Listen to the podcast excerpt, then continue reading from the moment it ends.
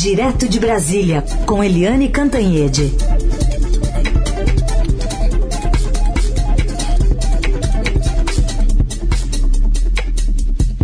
E hoje também com a conexão com a CPI da Covid. Eliane, bom dia. Bom dia, Heisen, Carolina, ouvintes. bom dia, Eliane. Também já celebro aqui a participação do presidente da CPI da Covid, Omar Aziz. Senador, obrigada por estar aqui. Bom dia também. Bom dia, Caroline. Bom dia, Raíssa. Bom dia, Eliane. E bom dia aos ouvintes da Rádio Eldorado.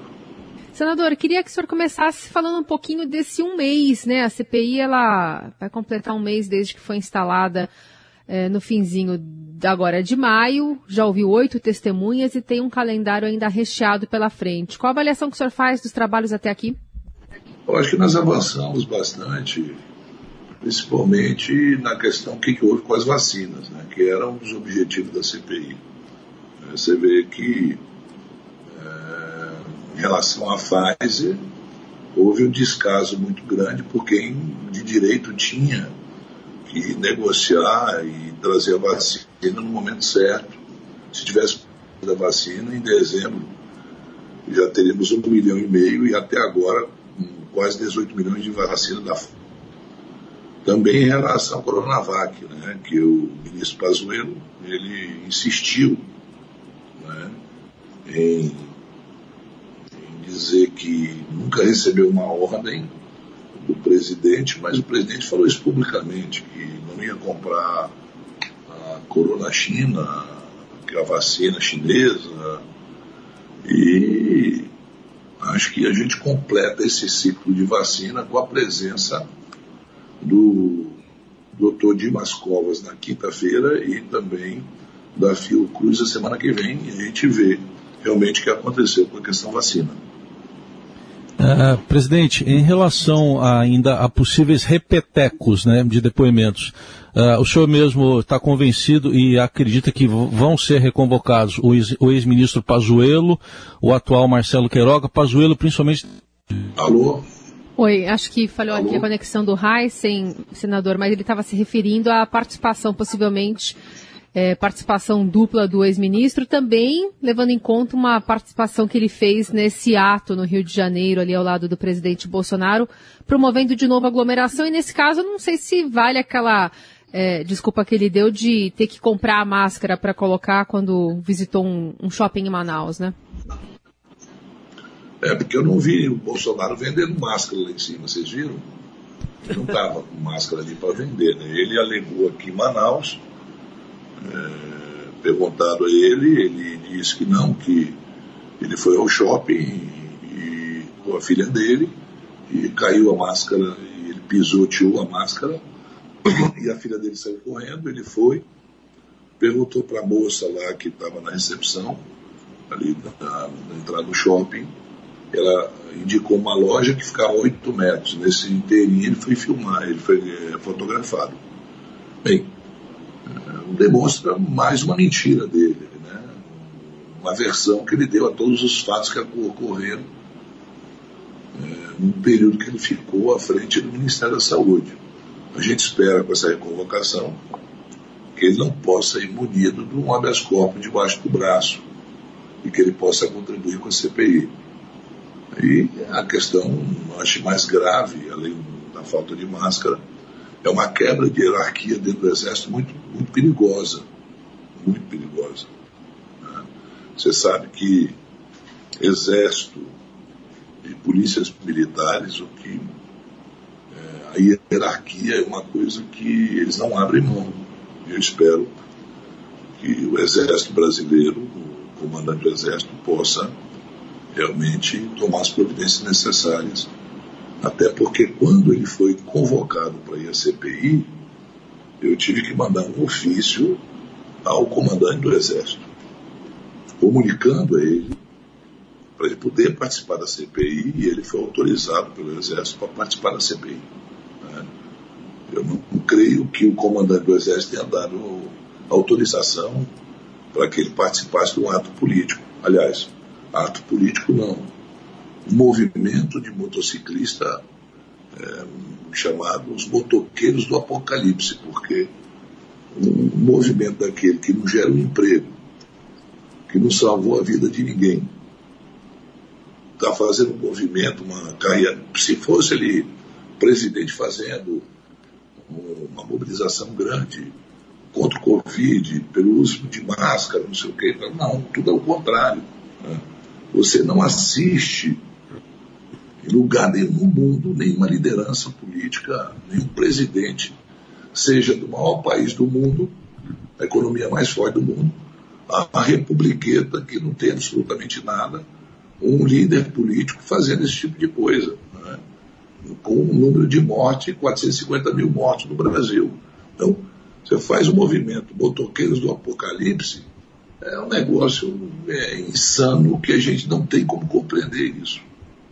Pois é, senador, já que o senhor se refere ao mundo, aqui Eliane Cantanhede, de Brasília, muito bem-vindo. Uh, já que o senhor se refere ao mundo, há um movimento paralelo, núcleo paralelo, que quer uh, entregar à corte de Haia ou uh, a corte aqui da Costa Rica, a corte de Pan-Americana de Direitos Humanos, uh, um pacotaço ali contra o governo Bolsonaro a partir do relatório final da CPI. Pegar o relatório da CPI, pegar as reportagens internacionais ali das grandes mídias do mundo inteiro sobre a pandemia no Brasil, uh, aqueles estudos científicos sobre como a pandemia matou muito mais gente nos municípios onde Bolsonaro ganhou em 2018, enfim, enfim, e colher assinaturas pelo Brasil afora e levar tudo isso para cortes internacionais, né? Já que o presidente é capaz de fazer o, como o senhor disse, o oposto, né? Em vez de trabalhar pela vacina, trabalha contra a vacina. Em vez de trabalhar a favor da máscara, trabalha contra a máscara. Em vez de trabalhar a favor do isolamento, faz aglomeração. É, o que, que o senhor acha dessa, dessa, desse destino do relatório da CPI, as cortes internacionais? Eliane, primeiro é prazer falar com você com a Carolina Reis. É, eu fico preocupado porque governos passam, né? já passou tanto um governo, a gente não tem é, parâmetro desse governo, como esse governo atua em relação a nenhum outro governo.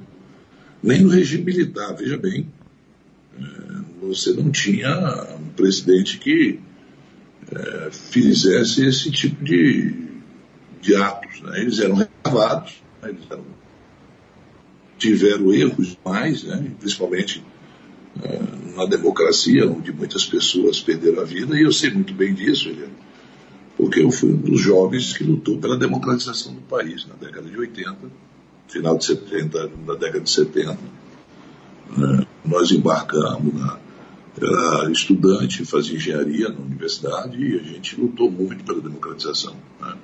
Então, veja bem, é, o fato do Brasil, é, supostamente uma corte dessa, tem é, retaliações ao país muito forte que atinge a população. Atinge a população, porque não basta você ir para a corte, são tomadas decisões em que podem afetar muito a, uma série de coisas no Brasil. Ah, se for punir uma pessoa, tudo bem, mas não se pune uma pessoa, se pune uma, uma nação.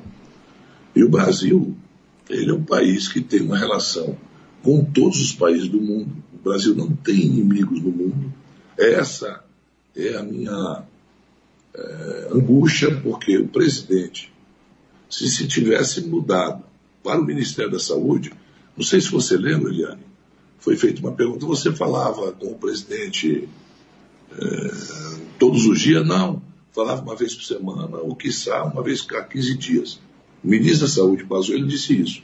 Ora, se você está numa guerra, você está numa crise, o certo, o presidente, era para se mudar ao Ministério da Saúde, de lá, pegar o telefone e ligar para as grandes nações onde estão produzindo vacinas e dizer: Nós temos uma relação comercial com vocês de amizade, nós estamos precisando da ajuda de vocês. Dá para trocar com a China, o IFA. Nós somos os maiores exportadores de ferro, de commodities, de, é, de frango, de carne bovina, de soja para a China. E nós temos dificuldade de trazer é, alguns é, litros de, de IFA para produzir a Coronavac. Então, essas coisas todas nos deixam estarrecidos. Mas é lógico que nós temos que ter todos os cuidados necessários, porque o governo vai passar, né, ele pode até se reeleger, mas passa o dia. Mas a população brasileira, foi o apelo que nós fizemos à China. Né, olha, a China e o Brasil sempre tiveram uma relação cordial, de amizade, sempre foram recebidos muitos bens aqui mesmo na Zona Franca. Nós temos inúmeras indústrias chinesas, uma relação que eu, como governador, tinha com esses, é, os dirigentes aqui muito boa. Eu recebi aqui o atual presidente da China quando ele era o quarto na linha sucessória, para você ter uma ideia. E uma relação, ele passou dois dias aqui no Amazonas, saiu encantado aqui, visitou indústrias chinesas aqui na, na Zona Franca e hoje é a autoridade máxima da China. Né? E, então essa relação é uma relação histórica.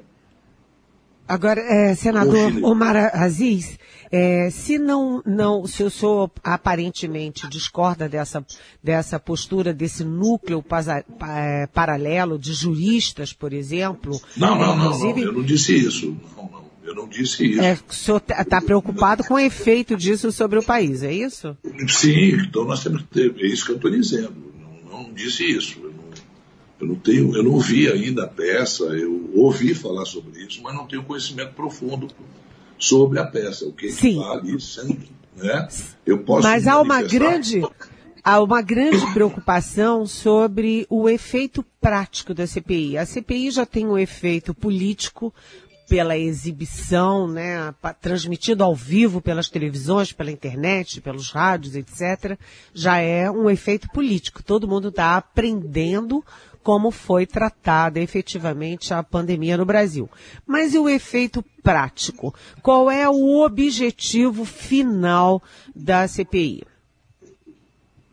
Veja bem, a CPI terá conclusões do seu relatório e indiciará muitas pessoas que é, tiveram uma, uma atuação não recomendável nessa CPI. Isso eu não tenho dúvida. Agora, em relação ao presidente, nós pouco ou quase nada podemos fazer. Agora, a CPI pode recomendar, sim, é, coisas, é, qualquer recomendação contra o presidente da República.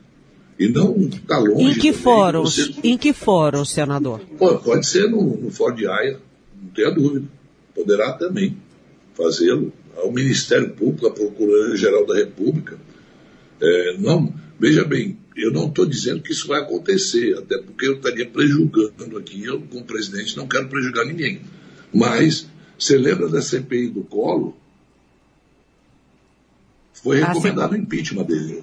Pois é, mas hoje nós temos uma situação diferente, né? Naquele não, momento. Estou falando, não, veja bem, eu estou dizendo que naquele momento foi, não estou dizendo que isso vai acontecer agora. Pois é, mas nesse momento a gente tem obstáculos para a conclusão prática da CPI. Por exemplo, o impeachment na Câmara com o deputado Arthur Lira é, muito solidamente aliado ao presidente Bolsonaro, e isso não vai ter efeito nenhum, né? É, é improvável também que a PGR, que o, com, com aliados do presidente, também leve isso adiante. Ou seja, do ponto de vista prático, eu insisto com o senhor nessa, nessa questão. Até onde a CPI pode chegar se o impeachment na Câmara não é uma realidade e se o caminho via PGR também está obstruído? Não, veja bem, eu não disse que nós chegaremos a esse limite de fazer o impeachment, tá? Vamos deixar claro isso, para depois a gente não dizer, o senador Omar Aziz, presidente, que o presidente pode se recomendar o impeachment. Não, até hoje, isso não foi discutido de forma nenhuma. O efeito prático, cada um tem um papel no Brasil sobre isso. A CPI vai ter um papel, a Procuradoria vai ter seu papel, a Câmara e o Senado têm um papel deles. Nós vamos cumprir o nosso papel. Se os outros órgãos não cumprirem seus papéis, cabe a cada órgão ter a responsabilidade em relação ao Brasil. Eu não posso aqui dizer que o ministro Lewandowski não tem, eh, não pode dar um habeas corpus para o Pazuello, como deu também para a doutora Mayra. Nós estamos fazendo nosso papel, nós convocamos a Mayra para responder. Se o Supremo, através do ministro, dá um habeas corpus, nós não podemos fazer absolutamente nada. Então, cada um tem seu papel importante. A imprensa tem seu papel de divulgar os fatos, a CPI tem seu papel de indiciar e mostrar os erros, é, as omissões que foram cometidas, não só pelo governo federal, mas pelos estados e municípios. Cada um vai ter seu papel.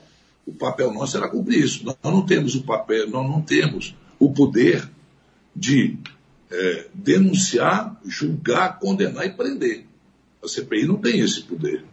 Né? Então veja bem, aí cabe a imprensa, cabe aos órgãos de comunicação divulgar os fatos e, e cobrar, como estão cobrando da gente. O que é que cobram da gente? Olha, não vai dar em pizza. Não, em pizza não vai. Não vai dar em pizza. Vai ter um relatório, um relatório é, claro, transparente, até porque quem está assistindo a CPI percebeu muito bem que houve omissões, tem mentiras, tem uma série de, de, de, de agravante em relação ao tratamento de uma doença tão séria como essa, que foram cometidas pelo governo federal, pelos governos estaduais e municipais. Isso vai estar no relatório, não tenha dúvida disso. Agora, você não pode cobrar da CPI que faça ingerência em relação à Procuradoria-Geral. Né? Aí é querer que a CPI decida tudo, não decide. Então, nós vamos cobrar, sim, da PGR que tome as providências. Se o, se o Congresso tiver que tomar providência, nós vamos pedir para tomar providência. Não tenha dúvida disso. Mas responsabilizar a CPI, que vai dar em pizza quando nós terminarmos nosso trabalho, e for encaminhado a outros órgãos, aí é uma diferença muito grande. Por isso que eu digo para você, Eliane, tem muitas coisas que dependem da gente, tem outras que não dependem da gente. É, é, senador, eu queria é, bater uma tecla sobre os, uh, os depoimentos, porque o, ministro Ricardo Lewandowski decidiu agora que a, a Mayra Pinheiro, a secretária do, do Ministério da Saúde, pode ter o direito ao silêncio sobre os fatos ocorridos entre dezembro de 2020 e janeiro de 2021 e essa decisão poderia abrir um precedente ruim para o avanço dos trabalhos na CPI, justamente porque é, engloba o período crítico ali da atuação no, em Manaus, no Amazonas. E durante a semana, a gente recebeu muitas manifestações de ouvintes aqui perguntando, mas se as testemunhas não podiam mentir, por que, que elas não foram presas por, isso? O senhor tem feito uma mediação até elogiada dos dois lados, tanto da oposição quanto da situação.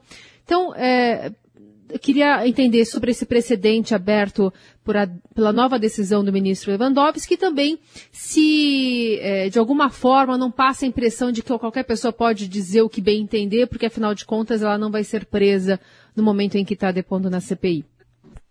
A vida dessas pessoas não acaba no dia que esse governo acabar, Carolina. Nem a sua vida acaba depois que esse programa acabar. Esse pessoal tem uma vida, tem uma vida profissional. Né? Você acha que é, a postura do ex-ministro Pazuello, um general de três estrelas, é, ele se saiu bem, ele se saiu bem para fanáticos, mas para a sociedade, para o formador de opinião e para a própria família dele, tenho certeza que não foi tão bem assim. Ficou é, uma coisa desmoralizante, porque ele pegou a habeas na primeira, é, na hora que eu disse que ele estava sobre um HC, ele disse, não, mas eu vou responder a todas as perguntas. Então, ele já tinha feito um trabalho de media training para cada fato que aconteceu durante os meses que ele passou à frente do Ministério, ele tinha uma versão para dar. Né? A, a doutora Mayra ela também tem um HC, e esse HC, ele diz que o, o depoente não pode ser constrangido. Não pode ser constrangido. Então, é, a decisão que eu tomei em cima do Fábio foi simples. Nós estávamos iniciando a CPI. Se eu tomo aquela decisão, a CPI, é, nós daríamos uma, um discurso para os fanáticos, correto? Que aquilo foi feito para derrubar o presidente, para atacar o presidente, que aquilo não era sério, que aquilo era, politi era politicagem, não sei o que e tal. Quando eu tomei aquela decisão, foi baseado nesse pensamento. Mas a partir de agora, eu acho que está consolidado que a, a CPI não é política. As pessoas que tomarem a decisão de mentir poderão sim ser presos ali pela CPI. Não tenha dúvida disso. Até porque eu não vou entrar numa CPI dessa depois de ter passado por todos os cargos na minha vida e ser desmoralizado por um mentiroso do meu lado. Ah, isso não vai acontecer.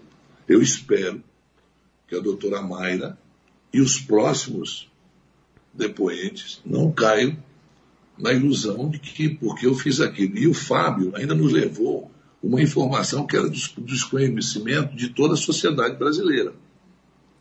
Daquela carta, dia 12 de setembro, que a FAS mandou para o presidente, para o vice-presidente, para o ministro da Saúde, para o ministro da Economia, para o ministro Braga Neto e para o embaixador do Brasil nos Estados Unidos. Nem eu e nem ninguém tinha conhecimento daquela carta. Aquilo deu para a CPI um upgrade muito grande. Ali se mostra o descaso em relação à vacina. Tanto é que dois meses depois, através de um telefonema mandado por um proprietário de uma emissora de televisão, é que o ministro, na época o secretário de comunicação, Fábio, ele, ele se corresponde com o CEO da FAS nos Estados Unidos e é mandado duas moças para ter a primeira conversa, é, duas senhoras ou moças, eu não conheço elas, por isso que eu. É, que tiveram a primeira reunião com o ministro, com o secretário Fábio Van Garden. Nesse dia que elas estão nessa sala, entra o, o Carlos Bolsonaro, ele apresenta para o Carlos Bolsonaro quem estava lá, o Carlos Bolsonaro ouve, e segundo o relato delas também da faz, ele não fala nada e sai. Então, aquilo foi um upgrade ali e começa a mostrar o descaso na compra da vacina. E, Quantas vidas qual a chance ter... do, do, Carlos Bolsonaro ser convocado e de ser aceita a quebra de sigilos dele, que já foi pedida na CPI? Ah, tem toda a chance, não tenha dúvida nenhuma. Qualquer pessoa que tenha um nome envolvido terá chance. Muita gente me pergunta, o governador do Amazonas, eu falei, vai também. O, aliás, o Amazonas é parte da investigação. O escopo da, da CPI pedida pelo senador Randolph diz omissão do governo federal e falta de oxigênio no, no estado do Amazonas. Então, vai ser como ontem foi sugerido que se convocasse o governador do Rio de Janeiro e o ex-governador do Rio de Janeiro, porque a mesma prática do governador do Rio foi feita pelo vice-governador e ele está lá e deixou para acontecer. Pelo contrário, colocou uma estrutura fantástica para proteger o pessoal lá, mil policiais no domingo, né? Eu espero, ele podia colocar isso no morro lá para proteger a população de bem, mas não faz isso. Ele entra no morro para matar pessoas, indiscriminadamente. Mas não coloca mil pessoas para proteger. Então, tá, vai ser convocado na quarta-feira, como outros governadores serão convocados para ir à CPI, né, com fatos correlatos. Então, esse é um fato. O segundo fato é que é, a questão do Fábio foi a questão que, se eu tomo a decisão de prendê-lo, tenho certeza a CPI teria acabado naquele dia. Tanto é que depois a própria pessoa que pediu a prisão dele reconhece que seria só a minha decisão de prendê-lo. É, é, senador, uh, o senhor tem falado bastante aqui com a gente nessa manhã sobre a questão da vacina, principalmente da Pfizer e um pouco também da Coronavac. E a questão da cloroquina? Uh, até agora, o que, que foi é, levantado de relevante e o que, que falta ainda para levantar no caso da cloroquina? Veja bem, aparentemente, quando você vê, existe, parece que existe uma divisão entre o pensamento da é, quem usa cloroquina, quem é a favor da cloroquina e quem é contra. Não é Carolina, Reis e Eliane. É o ativismo dentro das redes sociais o ativismo dentro das redes sociais pró-cloroquina é muito maior das pessoas. Tem gente que é ativista da, da cloroquina, sabe o que, que eu recebo de mensagem, para você ter uma ideia? É, senador, o senhor é contra a cloroquina, mas ela salvou minha tia, eu, salvou minha avó, salvou. Isso é tudo robô. Propagando um, um remédio que cientificamente não está provado. O, o, o, o Pazuello diz, não, o cloroquina é um antivírus. Aí o senador Otto, não, não é antivírus. A cloroquina não é antivírus. Aliás, no dia que receber, é, a gente conseguir ter um remédio para gripe, o cara fica bilionário no mundo. Não tem remédio. O que tem para gripe é vacina. É vacina. H1N1 é uma vacina. Não tem remédio para. Ah, o cara toma flumicil. Mas isso aí é paliativo. Como você toma também, está com dor no corpo, toma um remédio para relaxante muscular. Está com dor de cabeça, toma um, um, um comprimido para dor de cabeça. Mas a origem da dor de cabeça, a origem do, do, do, das tuas dores musculares, tem que ver um tratamento de, de, pessoas na área de saúde. Então, o que tem aí que os caras dizem, não, está dividido. Não existe divisão. A maioria dos estudiosos que estão nessa área de infectologia, que estão nessa área de é, sanitarista, né, eles sabem muito bem o que aconteceu em Manaus. No dia no início de janeiro, eles criaram um aplicativo, uma calculadora, sei lá o quê, criada pela doutora Mayra, chamada Tratecov. Até hoje eu sei o que é um COV, agora o Trate eu não sei, se vocês saberem, me, me o que é esse Tratecov. Eu não sei o que é Trate. Eu sei que COV deve ser Covid. Que supostamente, através de cálculo, sei lá o que, que eu não vi o aparelho, que foi anunciado aqui, que ela fez reuniões com médicos, que a Rede Brasil anunciou esse tratamento, esse, é, esse produto que detectava quem tinha é, Covid ou não, e criou o Amazonas Manaus como cobaia. Usou Manaus como cobaia, com o tratamento precoce. Olha, o tratamento precoce, ele não ajuda a salvar ninguém. Só que você enche o paciente de remédio e não sabe os efeitos colaterais. Cloroquina. Para muitos brasileiros, nunca tinham ouvido falar em cloroquina. Muitos brasileiros. Eu acho que 99% nunca tinham ouvido. Aqui na nossa região, ele é muito conhecido. É o quinino. Para quem já teve malária, e aqui a gente adquire malária, é a coisa mais fácil do mundo. Nós vivemos numa, numa região tropical, eu estou em Manaus hoje. Aqui, você vai para qualquer sítio, ou sai de barco, ou vai para o interior, você. Aqui tem várias doenças tropicais, uma delas a malária, a malária, que é tratada secularmente pelos índios com quinino. O quinino, só que o quinino, ele tomado, ele em excesso, ele faz efeitos colaterais irreversível no fígado. Todos nós sabemos disso aqui no, Amazonas. Qualquer caboclo, qualquer índio sabe disso. Então, veja bem, usaram uh, esse tratamento precoce com esse aplicativo como cobaia, Manaus foi cobaia disso. Não deu certo, porque veio a onda que matou um monte de gente e mais. Uma notícia muito triste que eu soube há pouco antes de começar essa entrevista. Aumentou o número de internações em Manaus e alguns infectologistas, amigos meus, que trabalham no Instituto de Medicina Tropical, onde nós temos cientistas de alta qualidade aqui, talvez reconhecidos no mundo todo, porque como nós temos uma região em que nós precisamos ter especialistas nessa área tropical, é, eu conversei com alguns esse final de semana e eles realmente estão preocupados com a terceira onda, sem falar dessa variante indiana. Nós estamos falando uma terceira, terceira onda sem a, a variante indiana. Então, é, eu até disse ontem numa entrevista, olha, aqui pode faltar tudo, só não pode faltar oxigênio. O governador e o prefeito da cidade de Manaus não têm o direito de ficar reclamando por falta de oxigênio. Tem que estar preparado já para uma terceira onda, não, não só Manaus, mas em todos os lugares que faltou oxigênio, para que não tenha falta de oxigênio para pacientes que precisarem de oxigênio. Muito bem. A gente conversou com o senador Omar Aziz, né, presidente da CPI da Covid, que confirmou aqui que vai convocar novamente o ex-ministro da Saúde, Eduardo Pazuello. Mais para frente, senador, ou mais é, próximo, ou vai esperar mais oitivas para ter mais condições de interpelá-lo de outras formas? A convocação será feita na quarta.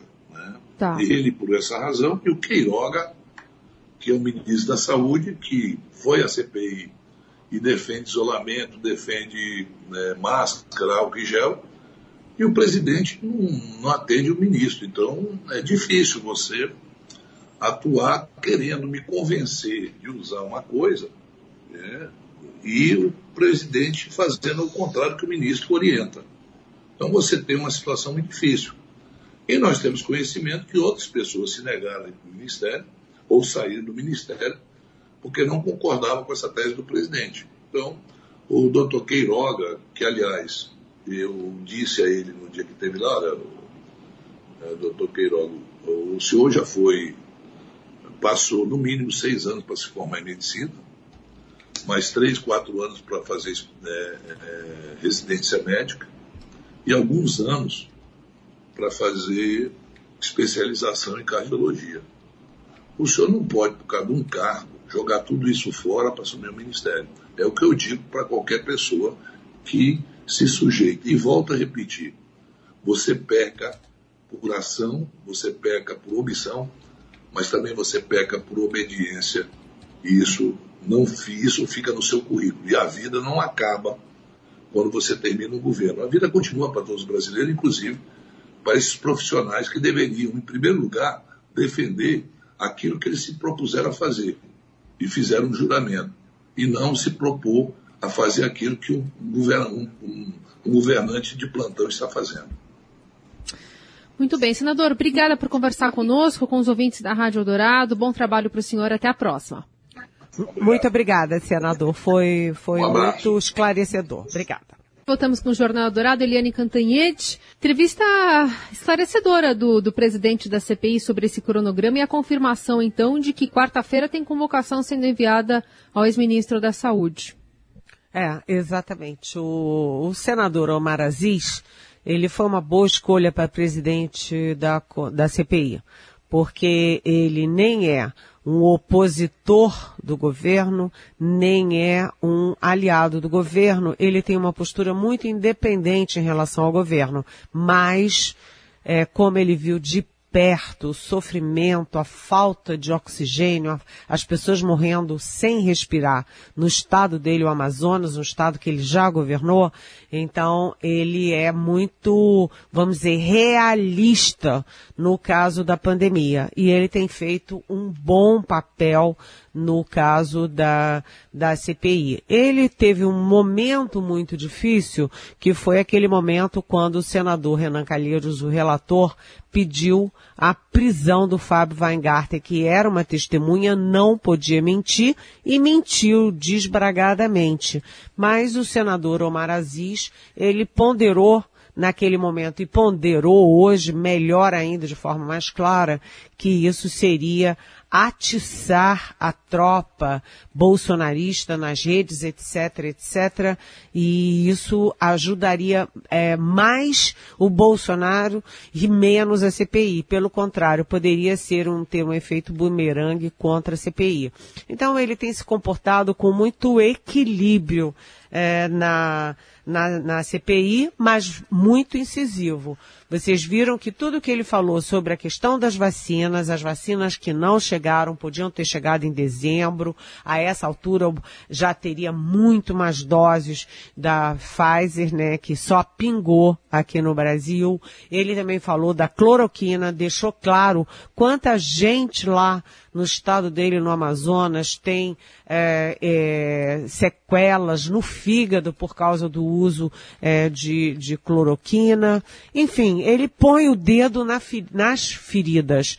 E achei importante ele ter vindo aqui na nossa rádio Eldorado. E como você disse, Carolina, a questão mais quente da semana é a convocação, reconvocação, não apenas do general Pazuello, que veio com aquela historinha é, que não colou, que estava sem máscara no shopping porque pisoteou a máscara.